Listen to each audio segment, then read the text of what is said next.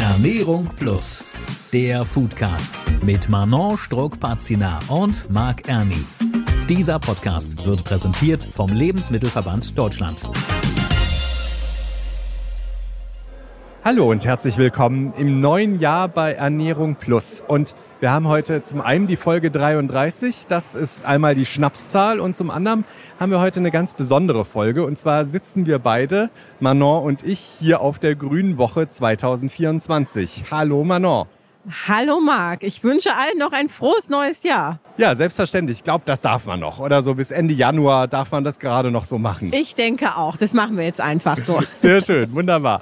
Ansonsten sind wir hier. Mehr als 1400 Aussteller aus 61 Ländern sind hier vor Ort. Das ist ja wirklich eine Riesenmesse jedes Jahr, die Grüne Woche in Berlin. Und ihr seid natürlich ganz vorne mit dabei vom Lebensmittelverband. Genau, wir sind mittendrin und zwar haben wir einen Gemeinschaftsstand mit der Bundesvereinigung der deutschen Ernährungsindustrie. Der ist in Halle 3.2, das ist der Stand 401, unbedingt merken und heißt Zukunft schmeckt, kann man gar nicht übersehen. Und was machen wir? Wir zeigen, wie die Zukunft schmeckt, wie vielfältig sie schmeckt und äh, vor allem, welche Nachhaltigkeitsprojekte im Fokus unserer Partner stehen, also der Wirtschaftsunternehmen, die hier mit uns ausstellen. Und zwar sind das als Partner, die jetzt hier wirklich komplett zehn Tage vor Ort sind, McDonald's, ähm, die zur Mühlengruppe und das Unternehmen Mars, die man äh, vorwiegend von den Schokoriegeln kennt, die aber zum Beispiel auch äh, Tiernahrung machen und den Reis, den man ja auch kennt. Dann haben wir eine große Showbühne und Showküche. Das ist sozusagen das Herzstück unseres Auftritts.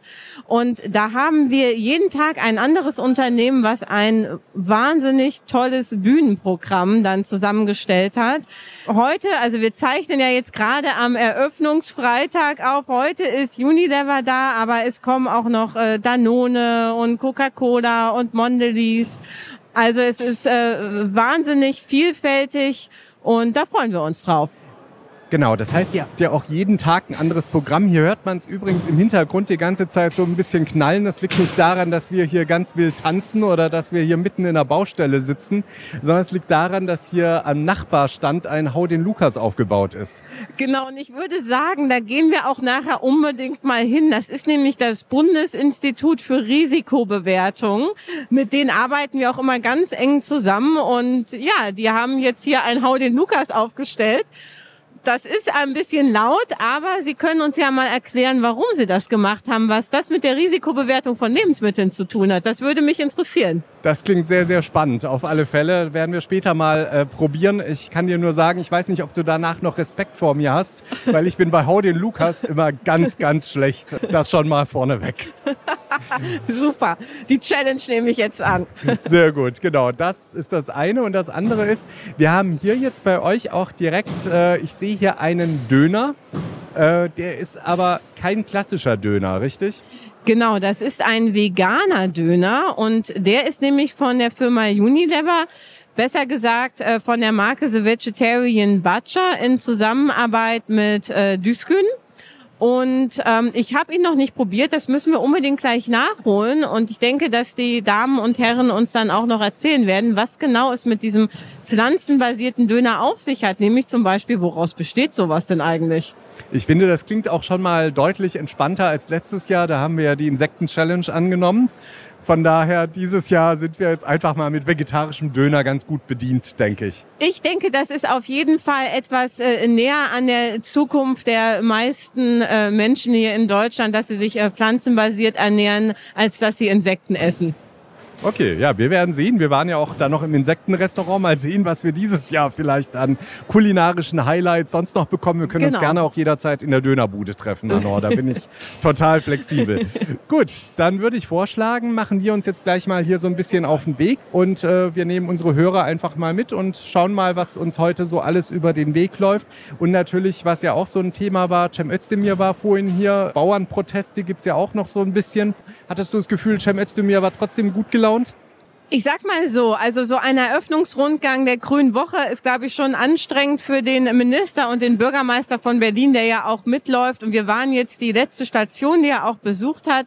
Er hat trotzdem ganz fleißig in unserer Showküche Nudeln selber gemacht. Wir haben nämlich gelernt, dass Pasta sein Lieblingsgericht ist. Aha. Und er hat hier äh, selber Pasta hergestellt mit einer Gemüsebolognese. Er ist ja auch Vegetarier, ernährt sich also fleischlos.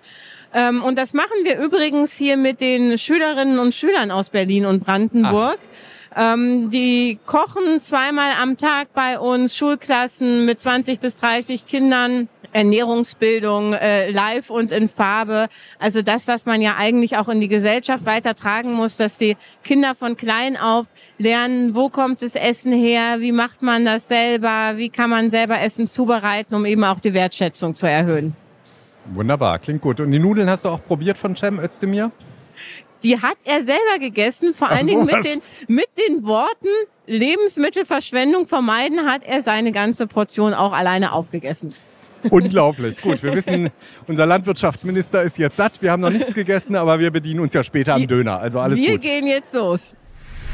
Wir sind jetzt hier am Stand von The Vegetarian Butcher. Und da ist der besagte Döner, von dem wir vorhin schon kurz gesprochen haben. Und der ist nicht nur vegetarisch, sondern sogar vegan, habe ich gerade gehört. Vielleicht dürfen wir mal ganz kurz fragen, was ist denn da so ganz grob drin? Adrian Springer sehe ich hier gerade. Ja, genau. Ich bin von Unilever. Wir haben heute den veganen Döner hier am Stand.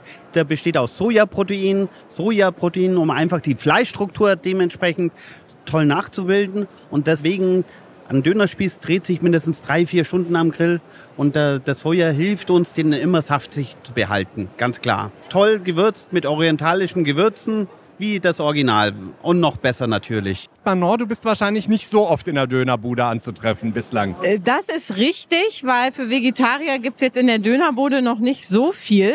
Äh, umso gespannter bin ich, wie das jetzt schmeckt. Soll ich einfach mal anfangen? Das klingt gut. Genau, fang du mal an. Also es sieht schon mal von der Konsistenz eigentlich aus wie normales Dönerfleisch. So, jetzt ist es in deinem Mund und wir sind gespannt, was du gleich sagen wirst. Ich lasse dich erstmal auskauen, aber von der Konsistenz kann ich schon mal sagen, sieht wirklich aus wie ganz normales Dönerfleisch, auch schön knusprig. Jetzt bin ich gespannt auf dein Geschmacksurteil. Du magst es ja nicht, wenn es zu fleischig schmeckt. Genau, also ich habe jetzt natürlich wenig Vergleichsmöglichkeiten, aber ich würde jetzt behaupten, es schmeckt auch wie ein richtiger Döner. Also von der Konsistenz her denke ich auf jeden Fall, also weil das sieht auch so aus wie dieses typische Dönerfleisch, bis eben auf die Tatsache, dass es heller ist. Und da ist auch eine ganz leckere Soße dabei. Da müssen wir den Adrian noch mal fragen, was da drin ist. Die klassische Dönersoße besteht ja auch aus Minze und ein bisschen Kreuzkümmel. Und das ist einfach auch dieser Joghurtsoße nachgeahmt. Aber natürlich alles vegan. Dass wir natürlich die besten Soßen zum Döner mit servieren und die beliebtesten. Aber das heißt, der Anspruch war auch schon sozusagen, dass das Ganze am Ende nach Fleisch schmeckt. Richtig, um natürlich auch die pflanzenbasierte Ernährung voranzutreiben, ganz klar. Okay, dann würde ich jetzt einfach mal probieren. Wunderbar, ich äh, Dankeschön, perfekt, super. Und dann äh, piekse ich da mal rein und probiere das. Und das Ganze ist auf Sojabasis, das heißt, da ist, sind jetzt keine Erbsen oder Bohnen drin. Okay, super. Mhm. Ja. Was sagst du? Ich habe den Mund noch voll, aber Gut, genau. sieht man ja nicht. da kann ich jetzt gar nichts. Also du hast ja äh, jetzt zumindest den äh, Vergleich mhm. und kannst was ähm, zum Vergleich mit einem normalen super. Döner sagen. Mhm. Für mich jetzt tatsächlich nicht ganz nach klassischem Döner, mh, aber schmeckt gut. Also kann man auf alle Fälle gut essen. Würde ich mir jetzt tatsächlich auch in der Dönerbude holen. So in der Kombination mit der Soße äh, kann man das ohne Probleme machen. Also wirklich gut. Das Problem ist ja, äh, lieber Adrian, ihr seid ja leider nur heute hier am Stand. Unser Podcast kommt in ein paar Tagen raus. Und äh, deshalb die Frage, wo kann man euch denn im Moment schon probieren? Ja, natürlich in Berlin, in Hamburg und in Frankfurt. Und immer mehr Dönerläden springen auf diesen Trend natürlich an. Und dann bald hoffentlich überall in ganz Deutschland. Super, darauf hoffen wir auch. Und dann wünschen wir euch noch viel Spaß heute. Vielen Dank. Auch nochmal von meiner Seite aus vielen Dank und dann erstmal gehen wir beide weiter. Das machen wir. Nachdem wir einen leckeren veganen Döner hatten, wird es jetzt Zeit für Nachtisch. Deswegen sind wir jetzt bei Mars, Manon. Genau, und ich stehe hier mit Nina Wenzel. Und mich würde interessieren, bei Mars wird ja das Thema Nachhaltigkeit auch ganz groß geschrieben. Wie kann denn ein Lebensmittelhersteller wie Mars überhaupt dazu beitragen, dass wir den Klimawandel zumindest verlangsamen können?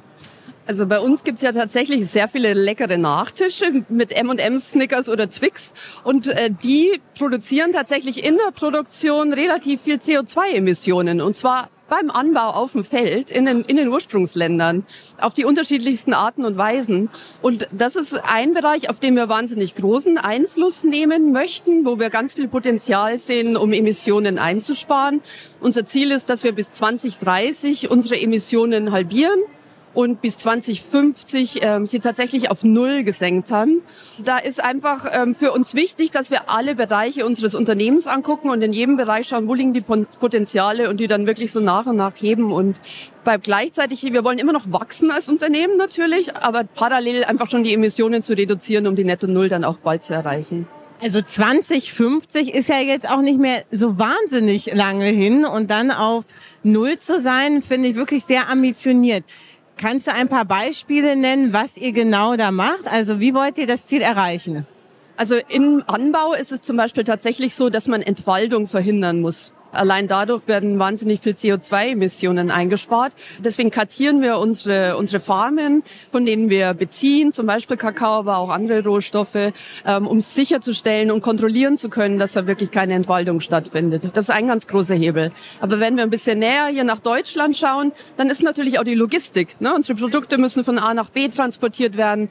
Das machen so insgesamt 10 Prozent unseres globalen CO2-Ausstoßes aus. Und da schauen wir einfach, dass wir nach und nach jetzt auf E-Trucks umstellen.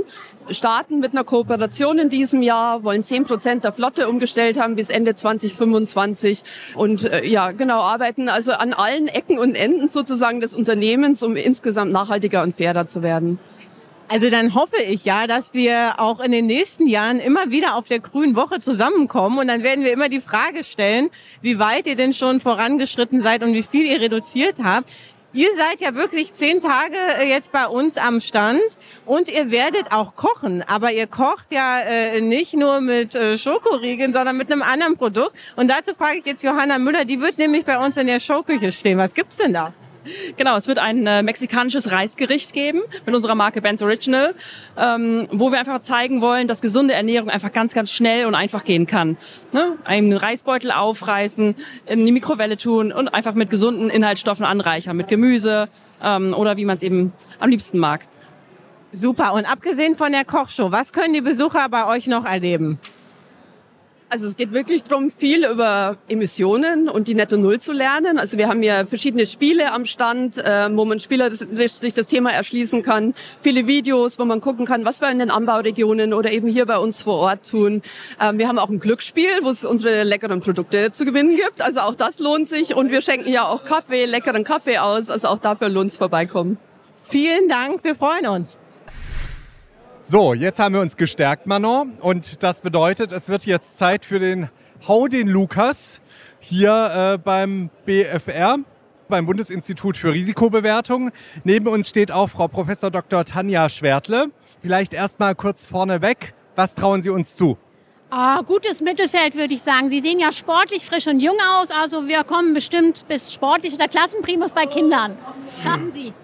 Okay, also ich habe vorhin schon gesagt äh, bei Manor, dass ich nie, normalerweise da nicht so der Profi bin. Ich bin so bei, da geht noch mehr oder nicht schlecht. Aber wir schauen mal, Manor fängt aber erst mal an. Aber ich habe für Sie ja die Kinderskala genommen. Ne? Also die Erwachsenenskala ist ja links. Wenn Sie sportlich Kind sind, ist Üben Erwachsener. Sehr gut. Ist mir gerade nicht aufgefallen, jetzt wo Sie es sagen, perfekt. Das ich sehe schon, super. Sie haben uns richtig eingeschätzt. Das ist gut. Super. Für, für, mich ist schon der Hammer zu schwer, aber ich frage jetzt mal den Kollegen, muss ich noch was beachten oder kann ich einfach loslegen? Ja, also Sie können eigentlich einfach loslegen. Sie stellen sich breitbeinig davor, dann nehmen Sie den Hammer. Sie müssen den auch nicht komplett über den Kopf, sondern es reicht so nach so vor sich und dann schlagen Sie den nach unten. Genau. Alles klar, das werde okay. ich machen. Ich gebe dir mal das Mikrofon. Ja, selbstverständlich. Dann, Manon, ich äh, stelle mich mal neben dich. Genau, leg mal alles mal runter. So, also ich finde, du machst es schon mal, die Haltung sieht schon mal äußerst professionell aus. So, und wir zählen runter, ja? Drei, zwei, eins und null. Go! Jawohl. Okay, rausgekommen ist, da geht noch mehr, Manon. Ich wollte gerade sagen, also ich weiß gar nicht, ob das überhaupt da geht noch mehr war oder nicht unten drunter. Marc, du bist dran. Okay, dann werde ich jetzt mein Glück probieren. Ah, okay, halt. Breitbeinig, halt. also muss ich das hier runter machen. Haltung so. sieht auch bei so. Marc sensationell aus. Ich muss erst mal gucken, dass ich das hier auch treffe, ne? So, um drei, zwei, eins. Oh, sportlich, sportlich. Naja, aber auch nur ganz knapp. Ich glaube, an der Haltungsnote kann ich noch üben, oder? Na, das geht doch. Ich habe doch die Vorhersage hat gestimmt. Sportlich. Oder üben. Sehr schön, ja. Genau, sportlich oder üben, üben. Genau, und äh, manche kriegen auch den Champion, oder? Ja, wir hatten heute schon mehrfach den Champion, so ist das. Und es ist die Technik, es ist gar nicht mal die Körpergröße, die wichtig ist oder die Kraft. Okay, gut. Ich weiß nicht, ob ich mich dadurch jetzt besser fühlen soll, aber also ich, ich fühle mich jetzt ein bisschen besser, weil ich weiß, es war einfach die falsche Technik. Aber was mich jetzt interessieren würde, vielleicht, äh, Frau Professor Schwerter, erklären Sie erstmal ganz kurz, was ist überhaupt die Aufgabe vom Bundesinstitut für Risikobewertung? Ja, unsere Aufgabe ist es, wissenschaftlich basierte, unabhängige Risikobewertungen zu machen. Wir sind für Lebensmittelsicherheit, Futtermittelsicherheit und Produktsicherheit da. Das heißt, wir sind eine wissenschaftlich arbeitende Institution, bewerten, was in der Wissenschaft richtig und wichtig ist für die Lebensmittelsicherheit. Und was hat jetzt Hau den Lukas mit der Lebensmittelsicherheit zu tun? Also Sie haben ja wirklich, äh, unsere Hörer sehen das ja jetzt nicht, aber das ist ein sehr bunter Stand, der ein bisschen, also mich hat er gestern beim Aufbau ein bisschen an ein äh, Kita Raum erinnert, wenn ich ehrlich bin. Und hier ist nicht nur Hau den Lukas, sondern sie haben noch ein anderes Spiel, wo man äh, seine Geschicklichkeit testen muss, dass man aufpasst, nicht an so ein Draht zu kommen. Heißer Draht heißt das, glaube ich. Warum haben Sie diesen Stand so konzipiert? Was hat das mit der Bewertung von Lebensmitteln zu tun? Ja, wir haben dieses Jahr das Thema Kinder und worin sich Kinder von Erwachsenen unterscheiden. Denn ganz, ganz wichtig bei der Risikobewertung ist, dass Kinder nicht einfach kleine Erwachsene sind. Die unterscheiden sich ähm, in verschiedenen Bereichen, zum Beispiel in ihrem Verhalten. Das sieht man auch hier bei Haut in Lukas oder auch am heißen Draht. Die sind einfach frischer, fröhlicher, innovationsfreudiger, was aber auch ein Risiko darstellen kann. Natürlich im Bereich Lebensmittelsicherheit oder wenn wir an das Verschlucken zum Beispiel von Knopfzellen denken oder Haushaltsreiniger. Und dann gibt's noch viele andere Unterschiede, die wir bedenken müssen, die ein Kind von einem Erwachsenen unterscheiden. Und darum geht's an unserem Stand. Super, also auf jeden Fall mal vorbeikommen und testen. Vielen Dank. Genau, also besser als wir bekommen es die meisten, glaube ich, hin. Naja, das will ich so nicht sagen. Sie haben ja noch viel Zeit zu üben. Wir sind die ganze Zeit da für alle. Alles klar, dann Dankeschön. geben wir jetzt ordentlich Gas. Danke. Tschüss. Und während Manon gerade noch zwei, drei andere Sachen erledigt, äh, habe ich gedacht, höre ich mich hier mal ein bisschen auf der Grünen Woche um unter den Besuchern, die da sind. Was sind denn für Sie so die Highlights hier auf der Grünen Woche dieses Jahr? Wie breit die Landwirtschaft aufgestellt ist. Und das Motto sagt das ja auch schon. Ne? Die äh, Ernährung sichern ist das eine, die Natur schützen auch, ist auf, steht auf der anderen Seite. Und das bringt die Landwirtschaft zusammen. Und das finde ich ja an den ganzen Ständen, die hier sind, äh, phänomenal, wie viele Ideen das sind, wie divers das aufgestellt ist und dass es immer den Menschen im Mittelpunkt hat. Also das ist ein großes, äh, große Leistung. Also es war ganz cool. Wir haben Workshop besucht zum Einwecken von Gemüse. Ähm, einfach, dass man die Lebensmittel länger haltbar machen kann. Das ist ganz easy für zu Hause auch. Ähm, kann jeder daheim machen und das ist einfach mal eine gute Gelegenheit, so viele Menschen anzusprechen und das eben zu zeigen, äh, dass das auch zu Hause ganz easy geht. Also die Highlights waren eigentlich ähm, Schoko gegen Food Wasting mit Mori. Das war richtig toll. Vor allem, wenn man gesehen hat, wie viele Lebensmittel weggeworfen werden werden. Das ist Wahnsinn. Es war sehr beeindruckend. Too good to go. Wir sind vom Trachtenverein Chiemsee Kimming, vom Chiemsee unten, schöne Urlaubsregion. Und wir haben heute halt einen Auftritt gehabt in der Bayernhalle. Und jetzt schauen wir halt auch die Messe noch an. Und dann werden wir wieder zurückgehen in die Bayernhalle. Da trinken wir noch ein Bier bis zum Feierabend und dann fahren wir wieder heim. Gut, nachdem wir uns jetzt erst gestärkt haben, dann jetzt gerade hier schon mal unsere überschüssigen Kräfte losgeworden sind, bei Hau den Lukas sind wir jetzt wieder irgendwo, wo es wieder eher Energie gibt. Und zwar beim Thema Zucker, bei der wirtschaftlichen Vereinigung Zucker. Und hier sehe ich ganz viele verschiedene Zuckersorten und ein Quizmanon. Möchtest du dich daran probieren oder soll ich? Also ich mache das gerne. Wir stehen hier mit äh, Sandra von der WVZ und ähm, sie kann uns ja mal erklären, also ich äh, sehe verschiedene Zuckersorten in verschiedenen Gläsern und da stehen Nummern drauf. Und jetzt muss ich wahrscheinlich raten, was da drin ist, also welche Zuckerart das ist. Es sind übrigens zehn verschiedene, ja. Also wer denkt, Zucker ist gleich Zucker, von der Kalorienbilanz her ja, aber vom Aussehen her definitiv nicht. Ich fange mal bei dem einfachsten an. Bei der 5 sehe ich einen Zuckerhut. Das ist ganz einfach. Genau, das war jetzt der Zuckerhut. Der sieht auch so aus wie ein Zuckerhut. Das erkennt man schnell, ja. Genau. Und jetzt sehe ich hier zum Beispiel, wird gefragt nach äh, braunem Zucker. Das ist äh, wahrscheinlich die 2. Mhm, genau. Und dann frage ich Sandra mal direkt, das ist ja auch so ein weit verbreiteter Mythos eigentlich. Ist brauner Zucker gesünder als weißer Zucker?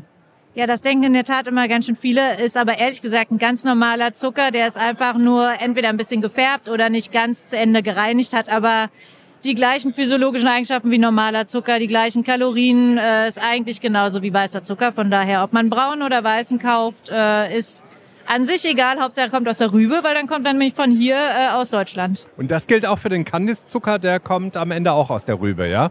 Genau, alle Gläser, die ihr hier seht, das sind alles Zuckersorten, die man quasi bei uns im Supermarkt finden kann. Und die kommen alle aus der Rübe, werden alle daraus hergestellt, genauso auch der Kanisterzucker. Mhm. Was habt ihr denn schon festgestellt mit den Besucherinnen und Besuchern, die das Quiz machen? Gibt es Aha-Effekte oder ist das etwas, was äh, die Menschen wissen? Naja, also ich glaube, der größte Aha-Effekt ist, dass alles, der Zucker, der hier ist, den kennt man zwar aus dem Supermarkt, aber eigentlich weiß keiner, wo der richtig herkommt. Und dann gucken sie ein Stückchen weiter hier bei unserem Stand und sehen auf einmal so komische Dinge, die da im Haufen liegen und fragen sich, was das ist und merken dann, ah, okay, das ist eine Zuckerrübe, habe ich noch nie gesehen, aber offensichtlich kommt da der Zucker her. Also von daher ist der Lerneffekt hier, dass äh, jemand weiß, ah, Zucker kommt halt wirklich aus einer Pflanze, die bei uns wächst. Was glauben denn die Menschen, wo der Zucker herkommt? Ah, das ist ganz unterschiedlich. Also im schlimmsten Fall denken die, dass es irgendwie so was Chemisches, was irgendwie im Labor gemacht wird. Und im besten Fall wissen sie, dass es aus einer Pflanze kommt, aber dann denken die meisten, es kommt aus Rohr, aus Zuckerrohr und wird irgendwie importiert aus Übersee. Aber aus der Zuckerrübe, das wissen die wenigsten leider. Aber die wirtschaftliche Vereinigung Zucker, ist die tatsächlich in erster Linie dann auch für die Zuckerrüben zuständig oder macht ihr alles, was mit Zucker zu tun hat? Naja, wir sind zuständig von der Zuckerrübe, also von dem Anbau der Zuckerrüben. Deswegen vertreten wir also alle Landwirte, die äh, Zuckerrüben anbauen. Und dann geht es über, über die Unternehmen, die aus dieser Zuckerrübe den Zucker rausziehen, also rauskristallisieren und den Zucker herstellen. Also die Unternehmen wie Nordzucker, Südzucker, Kosunbit und Pfeiffer und Lang. Und dann vertreten wir auch noch die Handelsunternehmen, die so ein bisschen internationalen Handel mit Zucker machen. Okay, dann vielleicht noch ganz kurz in Kurzform tatsächlich. Wir haben, sehen ja hier die Zuckerrüben, die liegen hier rum. Wenn ich jetzt wirklich daraus den Zucker machen möchte, ist ja ein Unterschied, ob ich daraus jetzt normalen weißen Zucker machen möchte oder zum Beispiel Kluntier Kandiszucker. Kann man ganz kurz vielleicht was über die Entstehungsprozesse wirklich ganz kurz erzählen? Also der ganz normale weiße Zucker wird eigentlich super einfach hergestellt, indem man die Zuckerrübe nimmt, die einfach klein schneidet und dann in Wasser kocht. Dann äh, kommt der Zucker aus der Zuckerrübe raus und dann wie bei einer Soße zu Hause reduziert man das immer weiter. Man kocht es immer weiter, es wird immer dicker, immer dicker und irgendwann gibt es Zuckerkristalle. Und die schleudert man dann raus. Das ist eigentlich der einfache Prozess. Man könnte es theoretisch auch zu Hause im Kochtopf machen. Man braucht nur sehr viel Geduld. Das ist das, was in der Fabrik passiert, um den normalen weißen Zucker zu kriegen, den man hat. Und dann gibt es bestimmte Herstellungsprozesse noch, wie man dann Puderzucker daraus macht oder Kluntje daraus macht. Das ist dann noch mal ein bisschen spezieller. Okay, aber das ist doch schon mal eine grobe Übersicht. Von daher, wie gesagt, jetzt weiß ich zumindest mal, dass Zucker im Prinzip aus einer Zuckerrübe einfach nur so lange gekocht wird und dann die Kristalle abgegriffen werden, bis Zucker ist. Ist doch schön. Wusstest du das so? Ich wusste es in Ansätzen, aber ähm, es, es ist auf jeden Fall nochmal gut äh, erklärt zu bekommen. Und für alle, die euch suchen, auch in Halle 3.2, zwar nicht an unserem Stand, also nicht die 401, sondern die 109 unbedingt vorbeikommen. Vielen Dank, Sandra. So, von den Zuckerrüben direkt weiter. Jetzt sind wir hier beim Thema ja, schnelles Essen. Fast Food sagt man, glaube ich, sogar nicht mehr. Oder vielleicht doch noch. Ich bin mir da immer nicht so ganz sicher. Wir sind jedenfalls bei McDonalds gelandet. Bei uns ist der Unternehmenssprecher Markus Weiß. Und äh, wenn man sich jetzt hier wieder so am Stand umschaut, Normalerweise denkt man ja bei McDonald's immer als allererstes Mal an die Burger und an die Fleischpatties. Die sehe ich hier jetzt nicht so viel. Was man hier aber sieht, ist, dass äh, Tierwohl auch ein ganz großes Thema bei euch äh, ist. Wie geht das zusammen? Ja, also wir haben auf der Grünen Woche hier den Stand wie einen Marktstand aufgebaut, weil natürlich, bevor wir beim Burger sind, gibt es ja ganz viele Produkte, die dazugehören die Rohwaren. Und wie viel wir davon wirklich aus Deutschland kriegen, das wollen wir hier zeigen. Und äh, da spielt natürlich der Aspekt bei, du hast gerade gesagt, Tierwohl, natürlich Tierhaltung, Tierwohl eine sehr, sehr wichtige Rolle.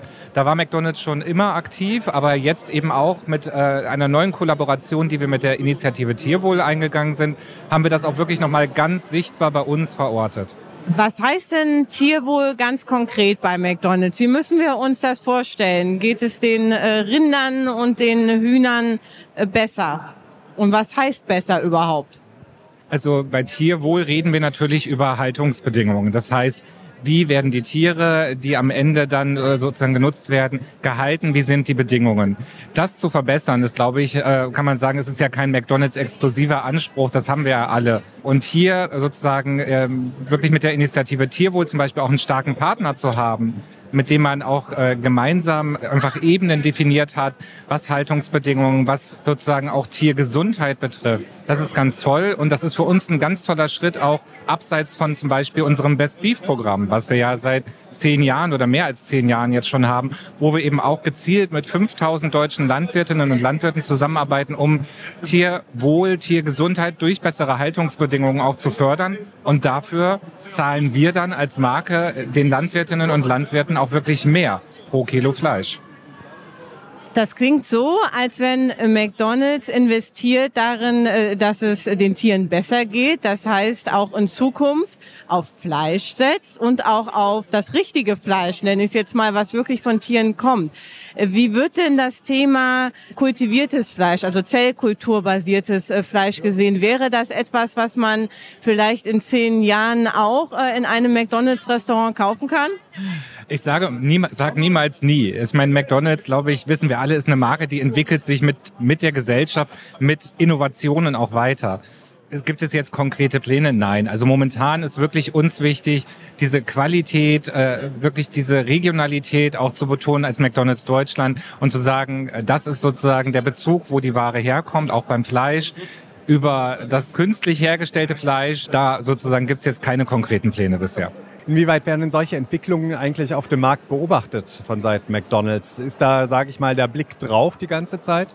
Also wir beobachten alles mit, was an Entwicklung ist. Also auch nicht umsonst gilt das ja auch für, für zum Beispiel eine alternative Proteinquelle, wie jetzt pflanzenbasierte Sachen, wo wir ja auch einen neuen Burger im letzten Jahr gelauncht haben, neue pflanzliche Nuggets. Das heißt, wir gucken uns das immer an. Wäre auch dumm, wenn nicht, weil wir sind natürlich äh, Marktführer jetzt in der Systemgastronomie. Das wollen wir auch bleiben und das wird man nur bleiben, wenn man natürlich auch bereit ist für eine Weiterentwicklung und mit, sage ich mal, den Interessen der Gesellschaft auch mitzugehen. Und warum lohnt es sich hier jetzt auf der Grünen Woche an eurem Stand vorbeizuschauen? Für mich ist die Grüne Woche immer ein, also wirklich ein Highlight direkt am Anfang des Jahres, weil diese Vielfalt am Publikum. Du hast hier alles von äh, Schulklassen, die begeistert bei uns stehen und Max Sunday haben wollen, äh, zu tollen äh, politischem Austausch, den wir hier am, am Messestand auch haben, zu wirklich, äh, also die komplette Bandbreite eigentlich der, der deutschen Bevölkerung. Und das macht's als Marke so dankbar, hier zu sein, umgeben von tollen Partnern, äh, mit denen man das auch schon viele Jahre gemeinsam macht. Insofern absolutes Highlight und absolut wertvoll für uns als Unternehmen. Dann vielen Dank. Ich freue mich immer wieder, wenn ihr unser Partner seid und jeder sollte mal vorbeikommen und sich ein Ei abholen, wo das McDonalds-Zeichen drauf ist. Das sehe ich hier gerade. Das ist okay. spektakulär. Vielleicht ganz kurz noch, was hat es denn mit dem Ei auf sich? Das Ei ist von äh, unserem Lieferpartner OvoFit, ähm, auch deutsch sozusagen, äh, ist in Linie mit dem, was wir hier erzählen. Also die Eier kommen 100 Prozent äh, aus Deutschland und äh, sind sozusagen aus Freilandhaltung. Und deswegen gibt's dann für interessierte Messebesucher auch ein Ei mit McDonalds-Zeichen. Oder aber, ich habe es gerade schon gesagt, ein McSunday haben wir auch. Da gehe ich jetzt hin. Super, vielen Dank. So, jetzt sind wir backstage bei uns äh, in den internen Räumen und wir stehen hier mit äh, K-Fly, ein TikTok-Star und der wird jetzt gleich auf unserer Bühne singen. Kannst du uns ganz kurz erklären, was machst du? Also ich mache ähm, einen Mix aus Pop und Rap und heute bin ich hier, weil ich für Knorr quasi einen Song gemacht habe, in dem ich das Rezept einer Gemüselasagne quasi ja als Song performen werde und umgeschrieben habe. Wie kommt man auf die Idee, ein Rezept zu versiingen? Ja, das war tatsächlich die Idee von Knorr. Ne, die kamen damit auf mich zu und haben halt äh, kreative Köpfe gesucht, die Lust darauf haben. Und ich dachte mir, es ist eine coole Sache, und äh, natürlich auch was Kreatives. Und da habe ich nicht lange überlegt und habe dann zugestimmt. Und wenn du dir in Zukunft Tütensuppen anschaust, dann wirst du jedes Mal was draus machen oder wie ist der Stand? Ne, so ist nicht der Stand, aber jedes Mal, wenn ich irgendwie im Supermarkt bin und mit meiner Frau, dann äh, ja, halte ich jedes Mal vom Knorrstand und pose und sage, guck mal, da sind sie. Viel Erfolg für den Auftritt. Vielen Dank. Ja, gerne. Danke. Danke. Ciao. Dankeschön. Lasagne Karotten, rote Paprika und Zwiebeln kurz in Stücke schneiden. In kleine Würfel und am besten alles gut verteilen. In einer Pfanne und was heißt Öl dann anbraten. Fünf Minuten braucht das ganze Jahr, dann sind wir startklar für den nächsten Schritt. Ich hoffe, du kommst mit Wasser zu fügen. Dann kommt der Knorrfix, Lasagne, Drip, Tüte auf und rein damit. Unterrühren, aufkochen, ja, weil es so einfach ist. Das hier ist der nice Shit. Zucchini putzen, dünne Scheiben schneiden, weiter geht's. Du brauchst eine Auflaufform, denn da wird alles reingelegt. Soße, Lasagne, Platten und Zucchini dann Schichten.